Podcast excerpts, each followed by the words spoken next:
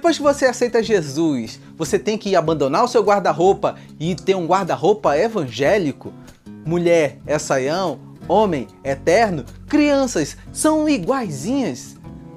Todos esses tabus normalmente são colocados por religiosos ou pela religião, mas a Bíblia ela vai muito além e nesse vídeo eu te convido a entender qual é a vontade de Deus sobre as roupas e sobre o nosso olhar sobre o que devemos ou não vestir. Eu me chamo Gedrian, você está na Espiritualidade Artesanal. A partir de agora nós vamos juntos estudar o que a nossa equipe elaborou para você. Dentro das igrejas evangélicas brasileiras, Parece que já está certo que os homens vestem camisa de punho, gravatas e calças sociais. Já as mulheres vestidos longos sem decote ou conjunto todo fechado, pois cabe a cada um cobrir todo o seu corpo para evitar que outros criem um mau desejo em si sobre nós. Contudo, a mente humana é pecaminosa por natureza. Então fica a pergunta: se conseguimos estabelecer através de vestimentas o controle sobre a imaginação alheia?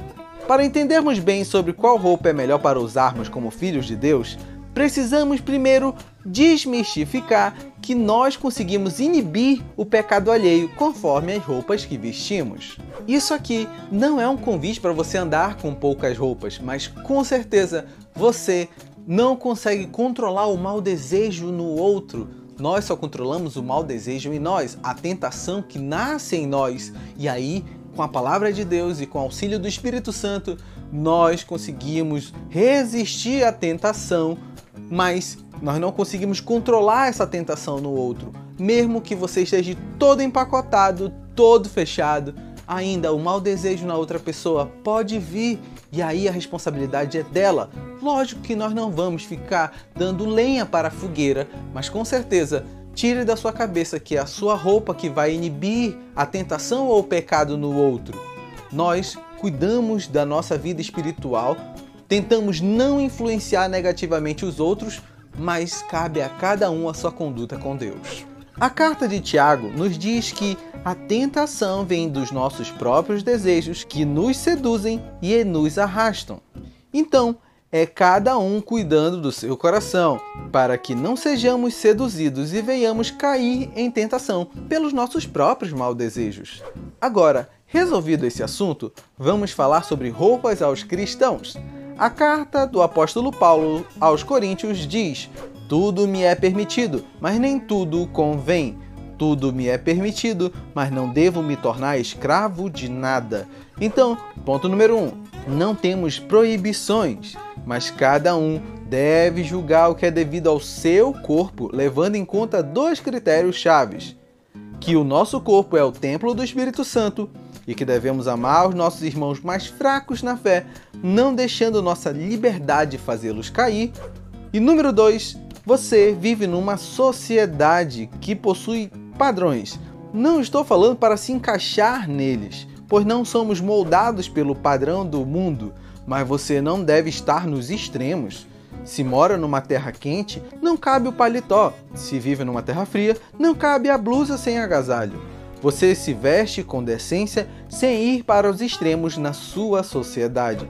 Pastor vestir paletó é conveniência da igreja onde ele pastoreia, não uma regra bíblica. Mulher usar calça não é pecado, é outra conveniência da sua própria igreja.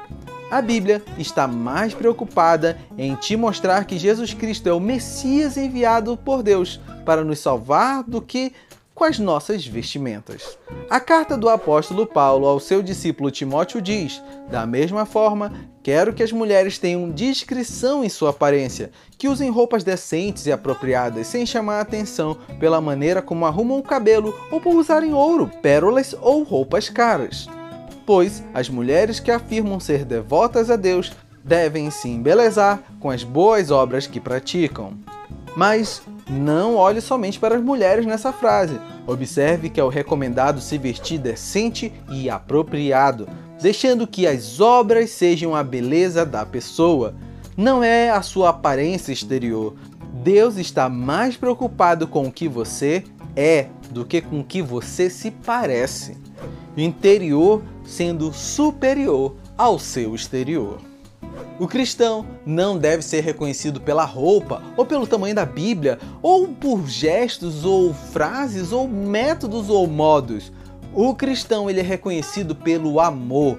Se você é cristão, você tem que ser reconhecido pelo amor que você tem às pessoas ao seu redor e pelo nosso Deus. Não dá também para amar a Deus sem amar as pessoas. Então, foco no amor. As roupas, use-as com decência e discrição. Não se preocupe tanto com isso, não existe moda evangélica, não existe a moda que Deus aprova, existe o coração que Deus aprova. E aí, quando ele vai moldando seu coração, você vai vendo o que é apropriado para o seu corpo, e aí sim você esquece disso porque você é o templo do Espírito Santo e você está mais preocupado com Deus no seu interior. Muito obrigado por ter ficado nesse vídeo até aqui.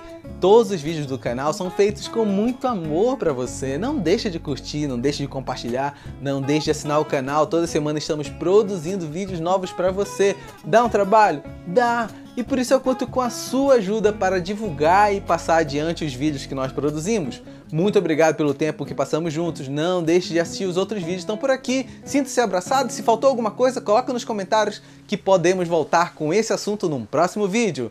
Até mais, Deus te abençoe!